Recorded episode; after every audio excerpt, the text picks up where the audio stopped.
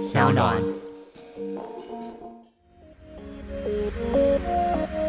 各位知道这个创业就是非常孤单寂寞冷无人知啊，这个很多夜晚都只能自己抱着棉被偷偷痛哭啊。那这时候我都怎么做呢？就是去冰箱拿出酒精来催眠自己啦。那这次想跟大家推荐呢是格马兰的系列调酒，是主打这个 Highball Whisky Soda，用世界冠军格马兰的单一麦芽威士忌做基底。然后它清爽的气泡呢，可以释放出威士忌的麦芽、木质和果香的多样风味。各位不哈啦，我真的喝过很多瓶，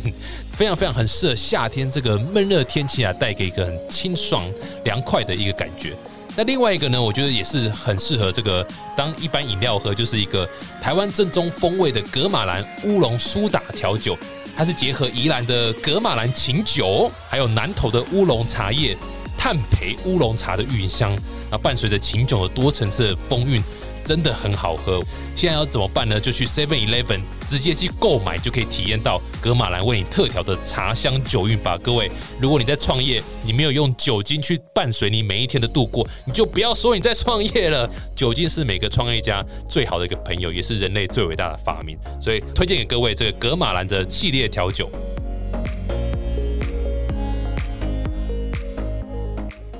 TK Talk 创投观点。Hello，大家好，我是 TK，欢迎来到 TK Talk 创投观点。哇，今天很开心，今天是这个又邀请到一个大明星来到我们节目上来分享一下他的创业的过程。现在很多明星在创业，超多的，对不对？因为这个本业不是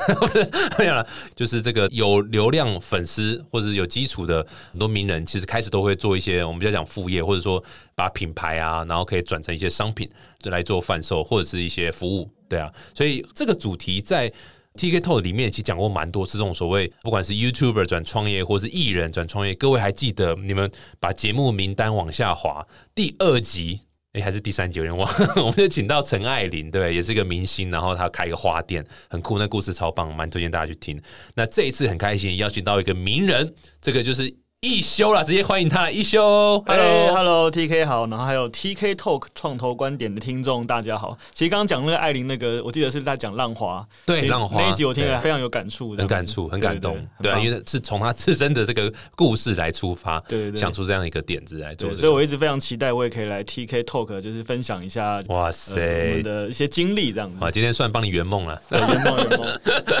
哎，一休，你现在不先介绍一下，就是我刚刚讲大明星不是乱哈拉的，这个一休算是比他哥哥。还有名呢，那 你可以简单介绍一下自己吗？对，OK OK，好，那我简单跟大家分享一下我的呃俗名叫一休，对，那俗名，对对，一般说是法号这样子，对。那我在网络上就是我有一个粉丝团叫一休陪你一起爱瘦身，那大概有八十七万多人现在，对，那自己有一些经营社团啊、出书啊，那但是其实我们应该可以算是还蛮早期的所谓的 KOL 或者所谓的网红，甚至在我们刚开始出来的时候都没有网红这个名词，嗯，对，然后。但也还蛮意外的是，一开始我们在整个在网络上其实很单纯的是分享自己的瘦身经验。那因为我从小都为肥胖所苦，然后跟脂肪奋战。对，哎，你之前最胖到几公斤？我最胖到八十七公斤。那我一百，你这是乡民用语吧？八十七公斤，真的还是假的？真的，真的，真的。我一百七十公分嘛，八十七公斤。哈，那如果一般人一百七十公分，八十七公斤也就算了，就是胖一点嘛。那偏偏呢，我有一个哥哥，就是我哥哥是就台湾早期演偶像剧的演员，叫李威。哦，那他的代表作是《吐司男之吻》。那当时呢，我跟我哥在一起就有一个巨大的反差，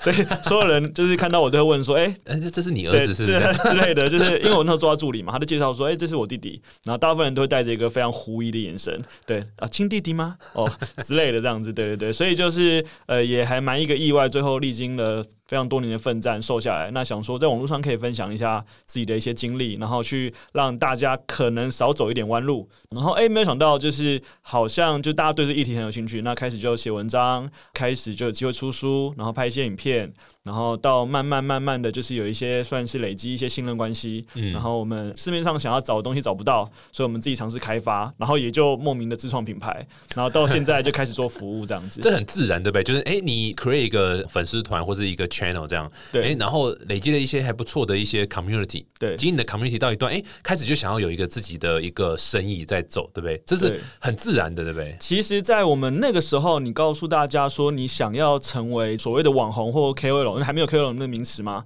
然后你说你想要靠这个创业，也是会被大家笑的，就是大家都会觉得说，就是这是一个很虚无缥缈的东西，你怎么靠在网络上写一些文字来创业？那我还非常印象深刻，在我刚写粉丝团的大概第一个月还是第三个月，有一个厂商就写一封信来说他是某某某衣服店，然后他有一些衣服，然后可以请我试穿，可能给我做一些 sponsor。然后当时我就非常的讶异，就想说哇，就是怎么会有人来找我？就是好像忽然就有一个 business 开始产生，这怎么有这么已经到穷途末路的一个厂商？这样子 对，因为那时候我等于算是这可能几千人或者是一两万人，其实是没什么人认识的。其实我们的形式是这样子啊，我们形式一开始就是说，哎、我真的很喜欢某一个东西，然后我会推荐给大家。例如我印象非常深刻是那时候我们在做减脂的早餐、减肥早餐，嗯那我就分享说，哎、我早餐我都吃豆浆，然后我都喝豆浆嘛，然后吃馒头，然后吃地瓜。那大家就好奇说什么馒头啊？我就说哦，我都去全联买一个坚果馒头，那个馒头叫做原香人哈，当时是一个品牌，我就很单纯的在网络上写了我的这个分享这样子，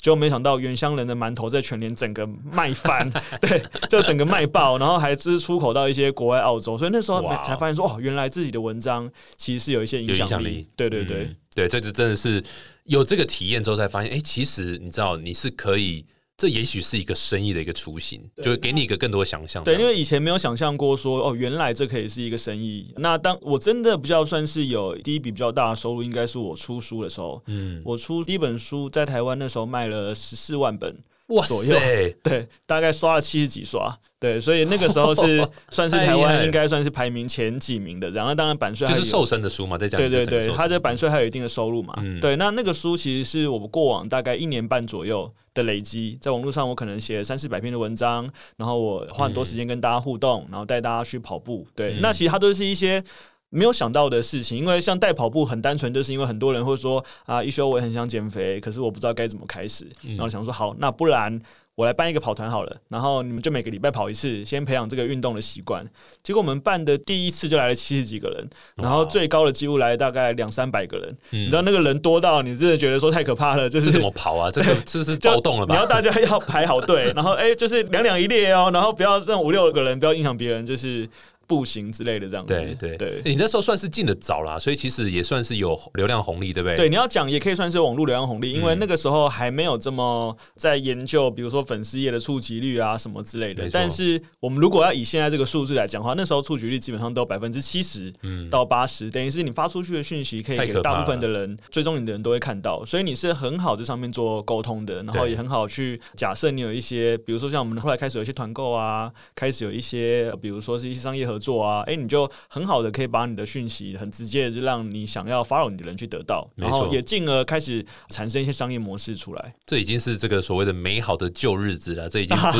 一去不复返了。现在该死的脸书粉丝团没错，以前也只有脸书嘛，现在你看又不管是 YouTube、Podcast，然后 IG 啊 Twitter、IG，然后还有什么 Discord，反正就各式各样，抖音、各种小红书、各种短影音不停的出现这样。但是我自己啦，就是后来发现，尤其如果我们以在经营 KOL 这一块来讲，或是你在经营声量这一块来讲，你只能做自己最擅长的事情。嗯哦，当然，我觉得有流量红利这件事情哈，比如说今年的二三月的时候，Clubhouse 非常流行，对然后大家都进去抢红利啊，就是短时间累积可能五 K 啊、十 K 啊、二十嗯 K 甚至十万的粉丝啊，对。但是呃，Clubhouse 现在比较没有那么多人在听了，所以等于就是说那个流量红利你等于是没有追到。然后嗯，然后我的经验是，与其你要花时间去到处追新的流量红利，那这当然是一个选项了。但更重要的是，你到底擅长什么？的主轴了对，你的主轴是什么？你自己最有兴趣、最有热情的议题是什么？当你认真的去钻跟去做下去的时候，你自然会吸引一批就是有共鸣的人，嗯会在你的身边这样子。对这条路绝对不是那么简单，它是需要时间耕耘，所以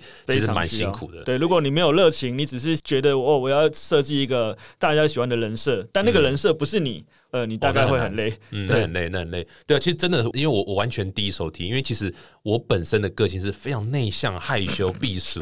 然后不会讲话，好害怕麦克风。差一点喷麦。那我好奇，还是想先问一下，你这个当初这个，你当时候也是因为减肥的成功非常非常好，，对，然后效果很佳，所以才成立这个东西。其实最大应该可能我以前是个乳蛇吧，对，因为那个时候我是一个八十七公斤嘛，那我讲我哥是李威嘛，所以反差非常巨大。那我一百七十公分，八十七公斤，所以定义上看起来就是胖的，体重上也是胖的，对，所以那时候我会成功瘦下来，非常大的原因是我要追我现在的老婆，哦所以我跟她做一个 deal，说我如果瘦二十公斤的话，你可不可以陪我约会？对，你这样子变相讲你老婆只注重外表哦，她应该是爱你的内心，不管你长怎样，她没有没有，都爱你。他那个时候后来我就问他嘛，我就说，哎、那其实那时候你怎么会答应我说我瘦二十公斤，你就会陪我出去吃饭啊？就有点暗示嘛。他说，哦，没有，因为他人生中没有看过一个人瘦超过二十公斤以上，他觉得这是一个不可能的任务。他想用这个拒绝你就对对，了。他觉得就是单纯鼓励一下朋友说，哦，好啊，你加油这样子。就没想到我就非常努力的达成了，所以他其实是被我的真情感动了。而且还有毅力的执行力啊，这对对对对对对。所以那个分享一下好不好？就是因为有些人可能没有看过这个 YouTube 或者粉丝团？有没有什么减肥的秘诀，或是你知道 tips，你可以分享一下 OK，, 推荐一下给大家我我自己算是跟肥胖奋战非常多年嘛，然后当然在这几年写了非常多文章，也出了书。那我个人呢认为减肥有两个 tip 哈，第一个就是要能够持之以恒。那所谓的持之以恒，就是你要再反推说，好，如果要持之以恒，你一定要找一个你最喜欢的方式，嗯你才能够持之以恒。所以不管是现在流行的一六八断食、间歇断食，然后低糖饮食，然后大量运动，然后生酮饮食，各种不同的饮食法都可以达到目标。对，但重点是你的生活方式还有你的状态适不适合执行哈，这是一个比较冠冕堂皇的理由那。第二个呢，比较正式的理由呢，我觉得就是要找一个肤浅的理由，然后但是是明确目标，就是追女朋友。对，比如说像我追女朋友就超级肤浅的理由，对，但是我这几年来看过几百个、几千个瘦身案例啊，基本上很少有人是为了健康瘦下来，嗯当然有，interesting，对嗯，占比非常低，大部分都是像我啦，就是追女朋友嘛，那有人是就是被老公抛弃啊，就是觉得老公嫌她胖啊，哦，对，然后会被婆婆笑说我心不就不也啊，嗯然后或者是说，呃，夏天到了想要穿比基尼，还有大家所熟知的就是拍婚纱哦，这种很表浅、很肤浅的理由。可是有时候真的是越肤浅的理由越容易达成，对，因为其实人就是那么简单嘛，我就是想要变帅啊。像我老婆曾经问我说：“哎、你练那么壮，然后练六块腹肌，你到底要给哪一个女生看？”我说：“没有，我就是给你看，还有我自己看而已。”对，其实就是有时候就是一种自我，追求。老婆问一定要这样回答。对对对，对，所以其实肤浅的理由非常重要，所以重点是那个理由对你来说很重要就可以了。就比如说 T K 就是金城武嘛，对不对？是是是是。对对，就是他，所以他就一直保持非常好，就是因为他就是希望大家一直叫他就是创投界金城武。这一听得出来，你有为这个节目做准备，你知道我会讲到金城武这个梗啊。那听说一休为这个节目做了蛮多准备，我们那我问一下一休好了，你是觉得全台湾或全亚洲好了，对，最强的在讲最棒的在讲创业相关的 podcast 节目是哪一个？绝对是 T K Talk 创投观点。对，那你觉得全世界做 NFT 发行最棒的平台是哪一个平台，？我知道 T K 很棒啦。对，那每一集都把我业配我们公司这样。哎、不过这个很酷啊！我觉得你的这个经验下来，你自己减肥成功，然后瘦身成功，嗯然后也影响了很多人，让他们去知道找瘦身重要性，然后也是真的尝试。嗯然后你后来也做了很多创业背上这样的一个主轴精神，就是你知道健康啦、对瘦身这样。对。所以你第一个创业的项目是什么？嗯，如果我比较严格上来讲，第一个创业项目应该是我当时做了一个健康分隔餐盘，分隔餐对，盘然后还有做了一个压力裤。对哦那这两个项目呢，都是很单纯的，因为我在网络上找不到自己喜欢的，比如说压力裤。然后，因为我想要 CP 值高嘛，然后我找不到自己喜欢的好用的餐盘，对所以我去着手但餐盘是什么？是真的那个吃饭那个餐盘？我们用竹子做了一个木质餐盘，那餐盘里面我们就用这个分量的概念去分类，里面就有比如说哦碳水化合物、有蛋白质，然后有那个 vegetable，就是有纤维质的这部分，让大家可以简单的去量化，就是说好，那我这一餐我要符合所谓的三大比例饮食原则，我大概要多少分量是刚刚好？对，但是你知道吗？因为我们这走在风口浪尖上，我当时一做出来这样餐盘的时候，马上被各种不同的。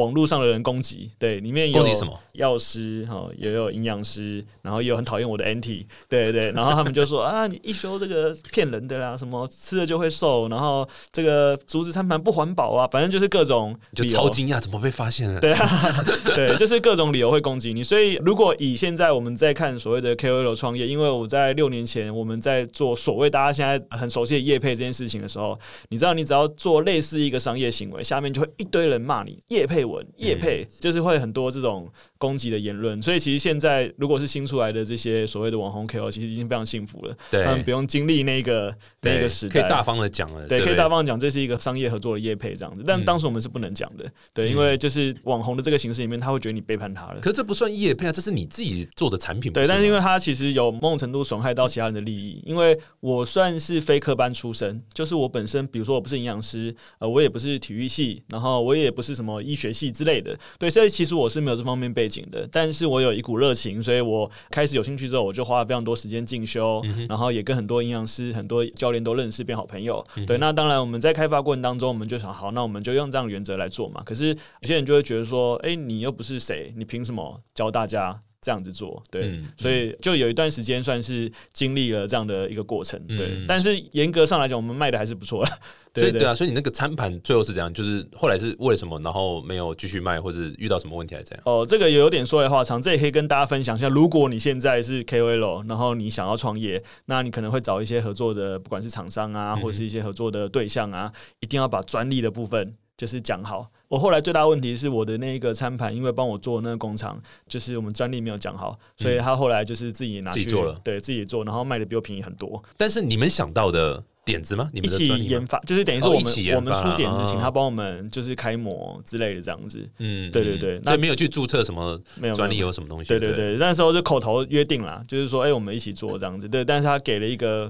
就是很不好的拔拉价给我们。这个项目算是后来就没有继续嗯继续在做。可以听我们有一集叫 AI Plus，在讲商标注册专利。OK OK OK。对，然后如果不叫近期的，应该就是我们做这个一休卖饺子啊，一休卖就是我们做大成功，我记得卖的很好，算是成功。对我们做全卖水饺，那时候。我们在网络上募资嘛，在泽泽募资，然后食品的部分大概募两百七十几万左右这样子，对。那当然后面还是有一些故事啊，因为我们也遇到厂商一些出包什么的。那当然这些累积，我觉得都是去让我们可以去更往后，在我们刚刚讲这个所谓进程的时候，你会觉得说，哦，原来这些经验它其实可以变成一些协助其他人的地方。在未来，你当你要你要做新的项目的时候，所以后来就是我到今年开始做了一休运动基地，嗯，那我们就是一个做服务为主的一个基地，做运动。服务做算是培训整合，然后也做产品的开发，对，等于把过去那一些东西都累积起来。然后借由这一个服务更容易去贴近消费者，然后在这个中间再产生更多的交易机会。但是它的 base 是 base 在一个非常强大的信任基础下面，对，也就是我们在讲所谓的现在的呃网络或网红行销，他们之所以能够有机会成功，很大一个原因是因为他们有一部分算有某种程度人去信任他们，所以他能够在比较没有这么雄厚资产的情况之下去取得一定规模的这个前期。的这个算是资源，对，不管是他可能有一 base 一批人在那边，或者是说他有一群人是愿意支持他 support 他去做一个商业模式的这样子。嗯哼嗯哼，对啊，所以这个算是你现在最主要的。业务就对，就是刚刚讲的一休运动基地嘛。对，因为一休运动基地它的起源其实是在非常非常多年前，我就有一个梦想。我梦想是我希望梦想好多，哦 对，这样的梦想非常多。我有个梦想是是希望我有一个场域，那这个场域我可以跟所有喜欢我的朋友，然后我们也可以一起运动。那我可以去协助他们，就是教他们做一些起步啊，或者是说在他们这个呃需要协助的时候，我能够去媒合各个不同的专业人士啊，不管是营养师，不管是教练，不管是医生，然后或。物理治疗师，我都可以去媒合这些专业人士，去协助他们去达到一个呃解决问题的一个方案。对，那这件事情虽然想起来很美好，但做起来非常困难。对啊，因为呃媒合这件事情就是一个非常困难的，因为它光是你跟媒合对象就要有一个很深厚的信任关系，然后彼此是在对等而且可以沟通的情况之下，你们才有合作的机会。嗯对，所以其实过去的很多年，我尝试了很多外部合作啊，比如说跟某一个场域合作，然后跟某一个单位合作。但是因为它毕竟每个单位有自己单位商业模式，所以当你把你的人丢进去的时候，其实你没有办法确保这个，比如说我介绍 TK 去某某那个诊所做一个附件，好，但是他最后可能还会推你，就是你要做什么什么什么之类的，对。所以其实最后那感受不见得是非常好的。所以我到了呃今年，终于算水到渠成，对，终于就是已经跟很多单位谈好，我们目标是做一个碎片化的健康整合服务的中心。对，因为现在的健康服务我们在看是被碎片化的。碎片化什么意思？碎片化就是人是一个整体嘛，好，你的人就是我们讲眼睛、鼻子、身体啊，然后你的健康跟运动、跟饮食啊，跟你的荷尔蒙都和都算是息息相关。好，但是在现在的整个服务体系里面呢，医疗归医疗，运动归运动，营养归营养。产品归产品，所以今天假设我们举一个非常实际例子，你是一个糖尿病患，哦，然后医生告诉你要减肥，你需要运动，他说哦你要需要运动哦，找个营养师哦，所以这个时候你可能就会说好，那我就来问一下，说哎有没有教练可以协助我运动？嗯，那教练这时候两种情况，一种情况是他比较有良心，他知道说哦你有糖尿病，你需要医生开处方，你才能来运动，所以他就会请你回去请医生开处方，然后并且请营养师协助监控你的饮食，他在帮你开运动处方。然后另外一种就是他不管你就好，反正你来我就结，我就收钱，我就。对，但是其实这些所谓的慢性病患，不管是高血压、心脏病、糖尿病，他们在运动的前、中、后，他们其实都是需要监控，跟并且需要专业人士来合作的。对，所以理想的状态应该是，如果这个客户他发现他有一些慢性病。比如说，我们在做一些所谓的 PAQ 表的时候，会发现说，哦，我最近有胸闷、呃胸痛，我最近有这个昏倒之类的。那他可能我们就先转介他去医生那边做一个处方的评估，评估好之后再回到我们这边，由教练跟营养师一起去协助做一个比较算是一个完整式的服务。这件事在目前几乎没有人在做。我觉得你这样讲，我们没有发现哦，就是。运动归运动是一类，然后医疗医疗是一类，然后很营养的营养是一类，但彼此之间人其实应该是全部要一起看的。对，可是现在目前就是各个不同的专业都分开了。对，那当然它你要结构上，它其实跟商业模式有关系。对，但是事实上它也不是不能做。但是你在传统的医疗院所里面，不会有医生愿意配合你做这件事情。他的看诊时间都不够，他还给你开什么运动处方？然后以营养师来讲，营养师因为他的专业是饮食服务嘛，所以营养师即使他可以在饮食帮你监控，他也很难找到一个合作的教练去协助开一个所谓的运动处方。那对教练也是一样，今天一个教练他想要把一个所谓的客户，或者是说所谓的这个比较有状况的客人，他希望能够更安全的在他的专业情况下去协助他，然后希望医生跟营养师可以协助服务。都是一件非常困难的事情，对。那这个困难，不管是彼此之间难沟通，又或者是说你没有一个真正在整合这件事情的人做这件事情，对，都是问题。所以你们就是那个整合者就对了，你们就是想把它整合起来的。对，所以，我们其实变成说，我们当我们在做一休运动机这个品牌时候，我们同时做三件事情。第一件事情，我们做服务，也就是说，我们做这个碎片化整合服务。理想的状态是，今天你来，我帮你做完评估之后，我们有分运动评估跟饮食营养评估啊，甚至还有一些生化检测，也就是说，比如说压力荷尔蒙的检测。肾上腺素的检测，我们跟诊所合作。哦，那当他们这样子进来的时候呢？哎，结束之后，我都可以根据他状况帮他开一个适合他的方案，里面可能搭配一些呃医生的评估，搭配一些前后测，搭配一些饮食保健食品的控制，再搭配一些运动的处方，然后最后可以帮助他达到他的目标。这是一个理想的状态，对。但是现在是几乎是没有一个单位在做这件事情。哇，这听起来真的，你知道，我们曾经访问过林大涵，这个这个群众募资，对。听他讲话，我们要用零点二五倍的速率来听，才听懂他讲说。哇，发现你的也是这样，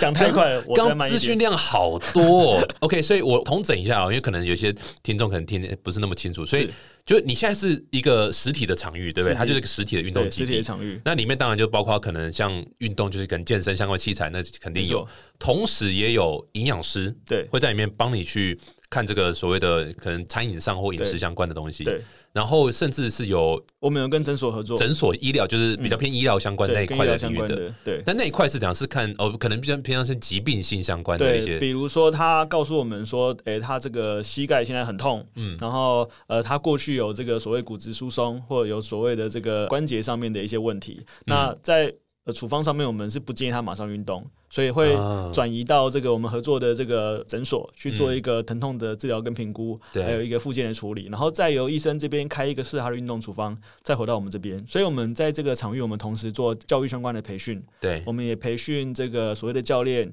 呃，也培训营养师，然后哦，所以我如果想变成教练，我还可以来这边可以。受培训这样子。对对对，我们同步也培训教练，所以我们希望他可以是一个简单的说，我们就讲他是可以是一个好的飞轮啊。对，嗯。这个飞轮就是说，当这个培训的人他在我们这边受过培训之后，我也能够知道他 qualify 我的标准，所以他可以来服务我的客户。嗯哼，对对对，嗯，让他成为一个双向的关系。等于说你们也提供 supply 端就对，因为为以我们在看啦，现在对于所有的不管是工作室或新的健身房，其实最大问题不是专业，最大问题是如何有人来。对，那过往的运动的服务大部分都是服务在地客人，也嗯就是服务他可能周边五百公尺、周边一公里这样的客户。对，但是我们刚好算是在前面在做网络行销很多年，做网络的信任的关系的建立，所以我们的客源反而倒是比较不担心。嗯我们希望是能够有跟我们理念相同的，不管是物理治疗师也好，不管是营养师也好，甚至像我们谈到诊所的合作也好，大家可以一起进来，然后真正就是用这样的同样理念，然后我们服务好一位客人。那当然。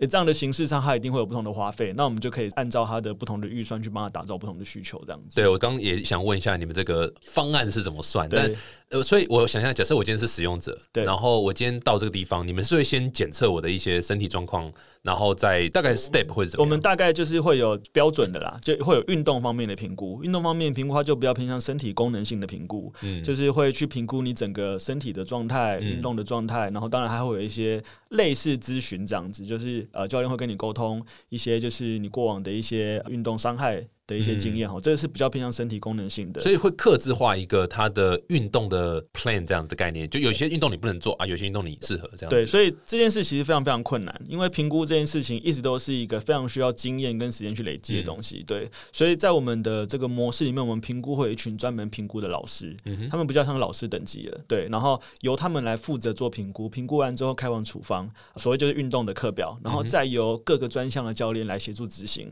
对，比如说有些教练他可能特别擅长做重量训练，有些教练他特别擅长做瑜伽。有些教练他可能特别擅长做一些比较动感的有氧之类的，那每个教练他就在他的专项里面去发挥他的专长。对，那评估这件事情就由我们前端这个比较老师等级的人来做。那其实营养这方面也是一样，就是我们会有比较已经有经验成熟的老师来做一个前面的营养的评估。好，那评估完之后呢，再开了一个所谓的饮食处方。那这饮食处方我们后续就是会有可能类似用群组啊，类似用活动啊，类似用呃一些通讯软体的方式来去协助他们做一个监控。然后场域呢，就是他固定回来的地方，他固定回来这边，不管是量测、做运动，然后讨论，然后还有所谓的社群关系，都会在我们的场域上面做建立，这样子。哇塞，这一听下来，我可以想象你的客户大概就是张忠谋啦、郭台铭啊、蔡英文啊，大概就是这种。其实没有，其实没有。其实过往如果大家对于健身房有经验的话，会听到很多消费纠纷，就是说嘛，一次我要买五十堂课、一百堂课、两百堂课，然后买再买这样子。所以在整个健身房的商业模式里面，它有有一部分是属于教练课的收入。那在健身房商业模式里面，因为他为了维持这个商业模式，教练得一直卖课。才会有收入，没错那这是一个对消费者来说不是那么理想的状态。那因为我自己认为我自己是一个很容易被促销的消费者，就是我自己觉得我是一个消费者，所以我都会用消费者立场想：如果我今天是一个消费者，到底消费者真正需要的是什么？当然钱大家都有嘛，你要花在什么地方而已嘛。对，但是我们真的给的出去是不是消费者要的东西？我能不能协助他解决问题？所以理想上，我们就拿一笔同样的预算来说，他的目标应该是要离开我们，而不是永远留在我们这边，哦，就跟婚姻一样啊，跟骑脚踏车一样。哦，跟其他对不起对不起，因为我们之前就是也有做一些营养服务嘛，现在也算是会持续在做。那当时我就非常印象深刻，跟我一个客人说，因为他其实是我的粉丝嘛，然后我们就协助他做三个月的饮食控制，然后哎、他都教会他了，他也瘦到一定的体重了，然后我们就说好，那你差不多要离开喽，因为我们是你脚踏车的辅助人，所以当你骑到一个阶段呢，你学会骑了，你就要把我拆掉，然后就去骑你自己的路。对，所以其实那一刻自由飞吧，孩子们。对，其实那一刻大家其实很感伤，对，但是你又觉得很有成就，因为他已经学到一个基基本的目标了，然后他也能够就是试着去自己去学习。那我们就说，我们这边就真的像是一个避风港或是一个家，你随时需要回来，我们都在这边。呃我觉得你蛮厉害的，就是完全巧妙避开这个价钱多少钱这个问题。所以，因为听起来，你要从商模角度来看，对，你这个很非常非常克制化，是。所以它比较不太可能是一个我们讲 turnkey solution，就出去然后就冲量，一堆人买，然后便，宜。我可以大概分享一下，现在外面的所谓的一般就是大概会有几个东西，一个就是所谓的教练课，嗯好，教练课的费用呢，就是大概会在落在一千二到两千之间。对就看不同的等级。好，那我们有所谓的营养服务，那营养服务一般如果以月来算的话，会落在六千到一万之间。嗯对，然后如果是所谓的检查呢，更简单了，它就是各个不同的就是生理检测，它都会有一个表定的报价，那就是看你做什么样的检测。哦，哦那 OK 它也会有所谓像我们在跟爱上新鲜有合作一个叫热量自制餐哈，所以就是我们去协助它搭配适合它公斤数的餐点。哦，那它的费用大概有落在你的餐费之间，大概一个月就是六千到一万。嗯哼之间。对，所以其实以我们来讲，我们希望它的可以做到的是所谓的消费转移。所以消费转移就是说，你本来三餐都要吃这些东西嘛，那我们去协助你吃好的东西。对，那运动的部分，当然它我认为它是一笔花费。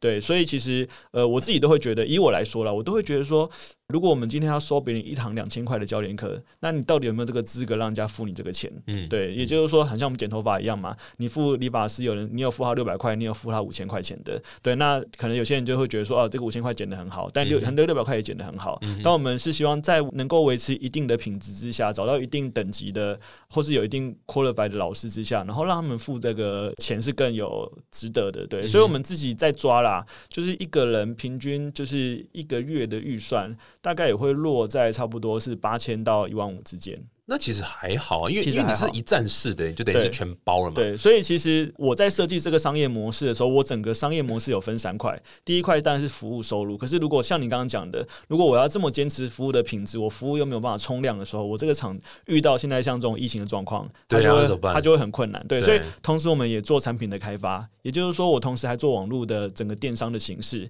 那我们不是讲说我们做教练的培训嘛？所以当我在培训教练的时候，他也变我通路合作的对象之一。所以我这边也会有一群专门以专业人士为主的所谓的这个通路形式。那那现在我觉得以现在的 KOC 的时代或自媒体的时代，其实你经由你的推荐，然后产生一些销售，再获得一些分润，已经是一个大家都能够接受的一个方式。对，那我觉得这样的方式，它其实可以理解为就是斜杠多元的收入。对对，所以以专业人士来讲，我们也希望专业人士能够有斜杠多元收入的能力，不管是单纯的做课费的服务，又或者是说他有机会透过销售产生一些销售分润，又或者是说我们能够协助他做一些。比如说像自媒体啊，比如说协助他出书、做线上课程，对，然后这些都是我们，因为我过去都有这些经验嘛，所以我们已经整合了一大批人在已经学院了，其实根本就有一点这种概念，所以其实最花时间的倒不是在找到人这一块，最花时间的是我想要去设计一个我喜欢的商业模式 Yeah 然后让他这个商业模式能够真的希望未来啦，能够成为一个典范转移。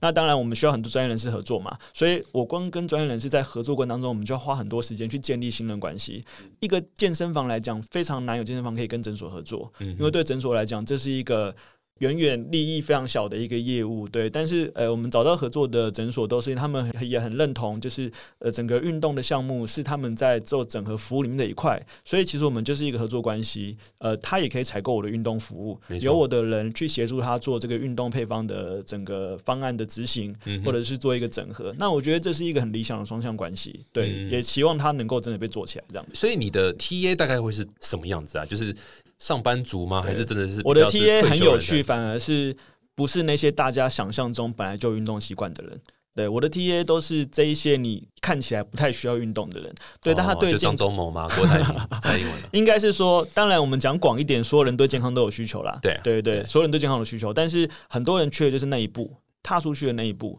那我希望让这第一步可以更轻松一点。对，也嗯就是说他有这个意识，因为我们讲比较比较现实的，健康在很多的人生选项里面并不是第一个顺位。比如说赚钱啊，对不对？是对交女朋友啊，然后冲事业啊，对。所以其实健康并不是他的第一哎，顺位刚完。全没有婚姻和小孩，哇塞！我觉得我我们这样频率有共对哦，识频率有对。对，就就就有很多家庭嘛，很多婚姻关系。其实，所以其实如果我硬要逼他把健康当成第一顺位，对他来讲是一件痛苦的事情。嗯，所以理想上，我应该是一个让他能够轻松进来的地方。这很难呢。对，所以这个我觉得就是我们在经营所谓自媒体的优势。对，嗯因为我们过往建立了非常多的时间在经营我们的自媒体，所以其实它已经累积了蛮大一群的信任关系。我在非常三年多前的时候，尝试本来要做一个订阅课程，那我们就做了一份问卷嘛，想说好，那如果我们要做这个订阅式的课程，然后大家会愿意支持吗？就那时候问卷发出去，填了八千多份，快一万份哦，这么多，左右，然后里面有四千多份愿意付费，嗯但但是我压力其实是非常大的，所以最后我是没有做，因为当时压力非常大，是因为那时候我还没有团队，所以我是一个人在做这些事情。那那四千个人不是哎干？那你问爽的哦、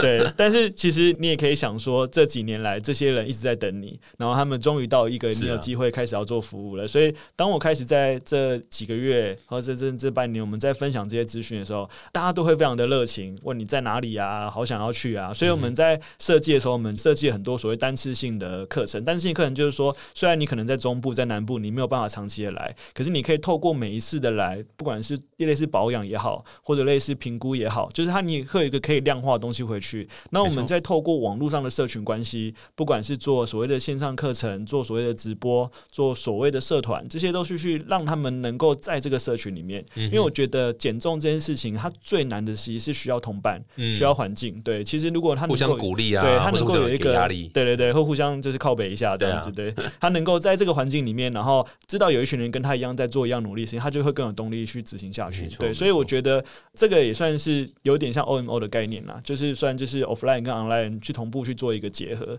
我记得日本有一个品牌叫 Rezap。他们在日本开非常多家啊，他创办人说过一句话，我觉得非常的认同。他说：“真正重要的时间是离开健身房以外的时间，才是最重要的。嗯因为每个客人来这边就是一个小时、两个小时，一周可能来个一次。但真正重要的是，他离开之后，我怎么关心他，我怎么协助他，我怎么陪伴他。所以嗯这才是我最后能够帮助他到的地方。对，所以我们这边也是秉持这样的理念，在嗯呃进行这样的商业模式。的运行，对，那运气非常好的，我们在装潢的时候疫情就来了，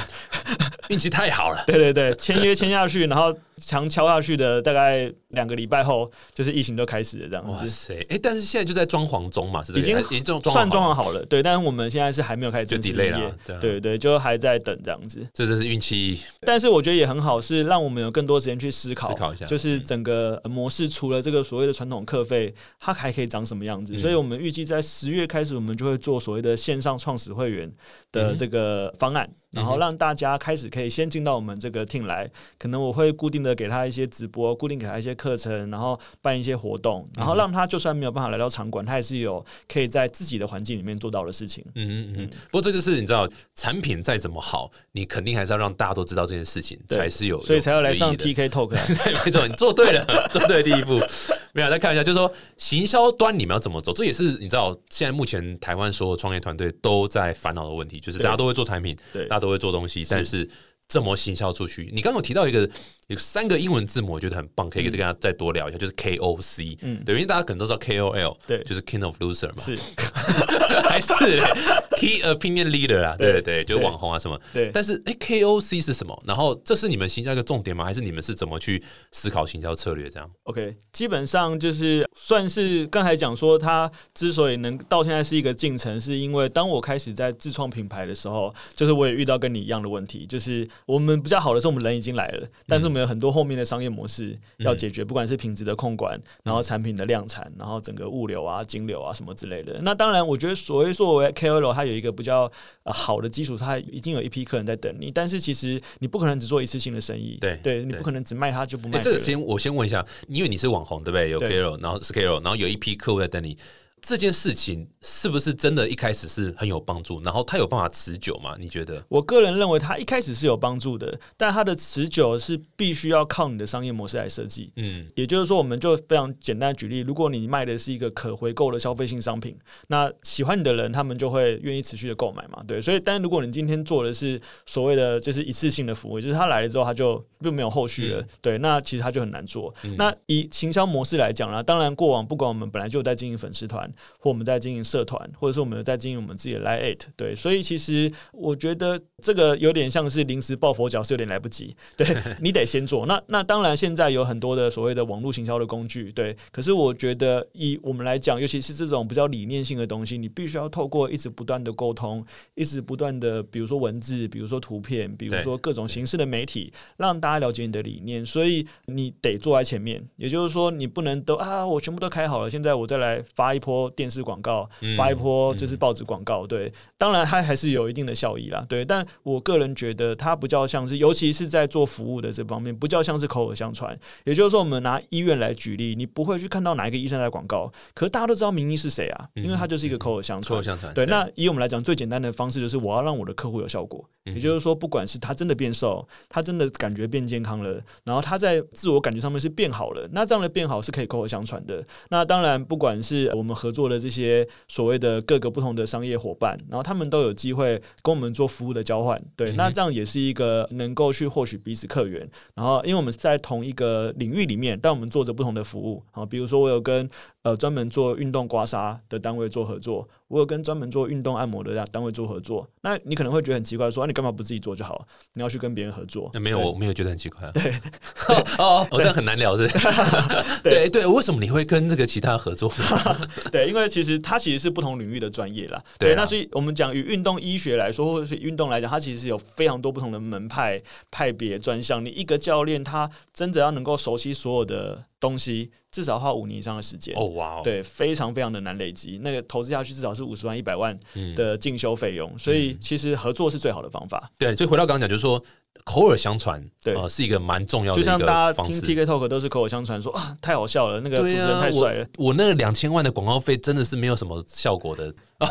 我没有下广告了。但就是口耳相传，就是其实你刚刚讲的 K O C 就是 Key Opinion Customer，对不对？所以它等于说，你把这个客户变成是一个会帮你口耳相传的一个业务的感觉，因为他真的很喜欢你产品，他真的甚至你有一些 program 去激励他，对，就让让他去做这件事情嘛。这个是你们比较。走的一个行销的方式嘛，对不对？应该可以这样算是说，就是说，当然一部分是说，他可能像我们自己就有设计所谓的基点制，嗯，也就是说他在。未来在做所谓的不管是推广，做所谓的成果，我们都会设计不同的基点给他。那这个基点呢，他某种程度他可以自己用，他也可以分享给他的朋友用，然后他的朋友也可以透过这个互相介绍方式再获得基点。对，那这个基点他又会在我们的商业模式里面去做重复的消费。对，那理想上这是一个能够就是让他更有动力的一个方式。但是我觉得最重要的应该还是有点像是大家讲说，像是苹果是一个信仰一样，对，当邪教教主是最好。没错，真的宗教是全世界最伟大的发明。对，那而且也是一个最厉害的企业，就这样子。对，宗教真的太强了。所以其实，当然我们不是说用宗教的方式来去领导大家，但是我们希望让他能够把这个东西变成一个他自己的呃认同的一个观念。当他认同，他自然就会想要去分享。所以呃，我以前有很多粉丝就问我说：“啊，一休哥，就是我听了你讲的，我觉得非常棒。然后可是我到底要怎么去跟我身边的人分享？”那那时候我就跟他讲说，你不用跟任何人分享，你只要把你自己做好就可以了。当你变得更健康、变得更快乐，然后更散发这个所谓光芒的时候，自然就有人想要问你说你怎么做到的。那个比你一直是告诉他说哦，我告诉你这个饮食法多棒，我告诉你这个地方多棒，来了好太多了，把自己变得更。完美就是对前任最好的报酬，对不对？没错，没错，是 是吗？为什么？所以我前任都很后悔。对啊，对不对？是不是？所以节目上还是不要讲你后来跟前任的这个联系，这样的这个这边跳过哈。哎，不过所以现在疫情下，你们就是先 delay 开幕，但是就是先转线上的一些课程。疫情下，我们会先往这个所谓的线上创始会员的方向去走，然后第二个我们会同步做线上课程。那课程它就有分对于教练的培训，就是对于这个专业人士的培训，还还有对于一般人，一般人他不叫不像培训，一般人他不叫像是一个就是有点像轻学习的概念，对，就是他可以获得一些他想获得的知识。那现在网络上资讯其实很多，可是资讯它其实没有被整理过，对，所以我们是透过就是已经被系统化整理过的知识或资讯，然后让他比较有心的话得到之后呢，他还有一个人可以问，对，那这个是比较重要，因为很多人他。呃，可能可以自己搜寻，但是资讯那么多，到底谁对谁错，你也很难判断。对，对我们，所以我们是让他有一个可以问的地方。对，对那我们就希望说，诶，透过这样，我们就可以先去做了。就是先开始，我们也透过这个过程当中，我们可以去优化到底所谓的，因为其实产品最后还是要消费者喜欢嘛，就是嗯不是我们爽而已。对，还是要看到底消费者他到底需要什么东西这样。哎、最后讲一下你们这个地址是在哪里，好不好？地址吗可以讲吗？可以可以可以就是反正说哪一区这样也 OK 啊们。在大安区，然后我们地址是仁爱路三段九号，对，它其实就在地堡旁边。哎呦，所以你看我刚刚讲的郭台铭总统不是讲哈拉的吗？对，其这个实其实真的是一个机缘啦。其实我们找了店，找了大概半年八个月左右，嗯然后最后就是在一个机缘巧合，就是房东自己出来租，然后这个位置在地堡旁边，我们没有想到说，就是我们居然可以租到一个这样的位置。嗯然后房东人也很 nice，这样子。哇，很酷很酷，对这也是水到渠成啊，只是就是不巧这个疫情来捣乱了，我希望赶快恢复正常生活啊。是是是，哇，太酷！哎、今天我其实收获蛮多，就是你知道，就是今天这一集我本来没有预期会有讲很多这种 community 这一块，因为我们前面几集你知道，就是一直在，我一直在等你说干话、啊。因为因为讲话快到我找不到那个点插进去干话在里面，没有，但学到很多，就是我觉得如果真的有在听的话，大概四五个真的有在听，四五位，那我在呼唤你们，你们在听下来应该感受到说，哇，真的现在这个网络世界、网络社会，真的是社群的力量太重要了。就是你要做什么事情，其实都是先从社群开始。如果各位还记得我们第一百集的时候找 C 君，他讲说，连现在连创投都要把它社群化，就是要完全跳进去对，其实我觉得一部分也是说，当网络这个形式它已经是一个不可逆的过程的时候，我们是怎么去 involve 它，嗯对，让它成为我们的整个 business 里面的一部分。没错。那举例来讲，像前一阵子美国他们有这个透过社群在炒股票嘛，就是大家就是对，就是买翻它，对，但所以其实社群它其实一直以来都是一股力量，嗯。只是说这股力量它过往可能比较隐藏在，比如说过往早期的巴哈姆特，嗯。或者在台湾现在的 PPT，对，就是它可能一直都是一个社群力量，对，但现在透过这种所谓的自媒体的时代，让传统媒体之外，你也可以透过不管是影音、podcast，透过文字去发表你自己的意见，然后去吸引一群跟你理念相同的人，然后透过这样去建立一个属于你们自己喜欢的商业模式。对我觉得这也是一个新时代、一个新形态的一个冒出来的一个形式。没错，对没错，我觉得这真的是不可逆的趋势啊！不管你做哪个产业，其实你一定都要建立一个相当程度的社群。对然后传统这种所谓单向式哦，来买我东西，来买我东西，这已经不成立了，大家已经没办法接对，我觉得社群时代的优势是更好沟通。嗯，你可以快速的去修正，那对没错以前的修正，你有可能花了一百万做一个产品出来，然后市场上才知道说啊，卖不出去，卖不出去，大家不要这样。对对，但是社群时代其实你可以透过很多次的前期的试用、前期的参与，然后前期的开发、前期的问卷，前期就把呃未来潜在客户抓进来，对对，你就可以获得很多真正真实的意见，没错。然后去打造一个真的消费者需要的东西。那没错没错。我所以我说我是一个消费者，是因为我就是一个介于这个 C 端跟 B 端的人，嗯。所以我可以用 C 端的角度来去思考，再用 B 端的角度来想，好，那如果我们嗯今天是一个商业模式，我们要怎么把这样理想的形式变成一个可被执行，或者是它可产生持续收益的商业模式，嗯而不是单纯的就是说，好，我做一个赔钱的生意这样子。哇，今天这哎、完全没预期今天会有这么多收获哎！本来想说一休来，我们就一起再聊一些干花就好了，还是我们就 OK？刚聊完了，我们现在开始今天正式访问哦。好，欢迎来到 TikTok 创投观点，我们今天邀请到 干花集开始要开始，没有，但很开心啊，就是看到这个你知道是从 YouTuber 又在转成这个创业家，我其实不叫像是布洛克，布洛克，对对对对对，对对我其实比较像布洛克对，不是 YouTube，对对对对，布洛克，对。然后转成这个创业家，对。然后现在从之前的这个餐盘特别对。饺子，对。到现在一休运动基地很酷啊，我们相当期待，期待这个一休运动基地早日开幕啊，地堡旁边嘛，对对不对？大家有空，那我今天回家的时候我就顺便看一下好了，可以可以，以后随时 欢迎就是 TK 大驾光临。对 我们现在有一个不成文的那个形式，是。所有来到我们运动基地就是讨论事情的人是。都要穿运动服来，然后就是边练边聊这样子。边练边聊，我进去我我习惯的是这样，进去之后我桌上先有水果盘嘛。OK，然后你们会叫一排小姐进来，然后 大概这大概是这样这个会剪掉吧？对，剪掉。啊，再次谢谢一休来我们节目分享，蛮期待期待这个一休运动基地的早日开幕，然，后有期待可以。跟大家赶快见面这样子。对对对，太酷了！好，谢谢一休，再次谢谢谢谢谢我们下次见，拜拜，拜拜。